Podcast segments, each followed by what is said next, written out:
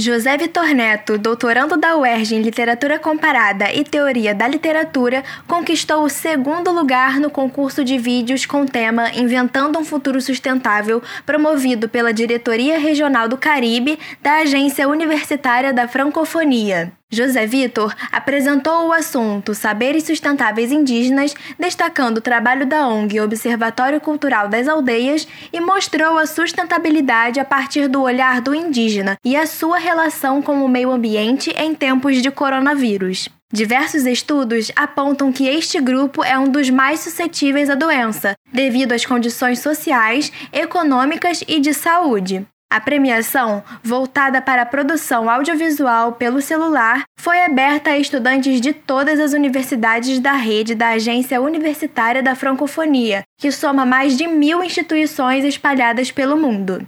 Diretamente do Rio de Janeiro para a Rádio Erge, Helena Gomes.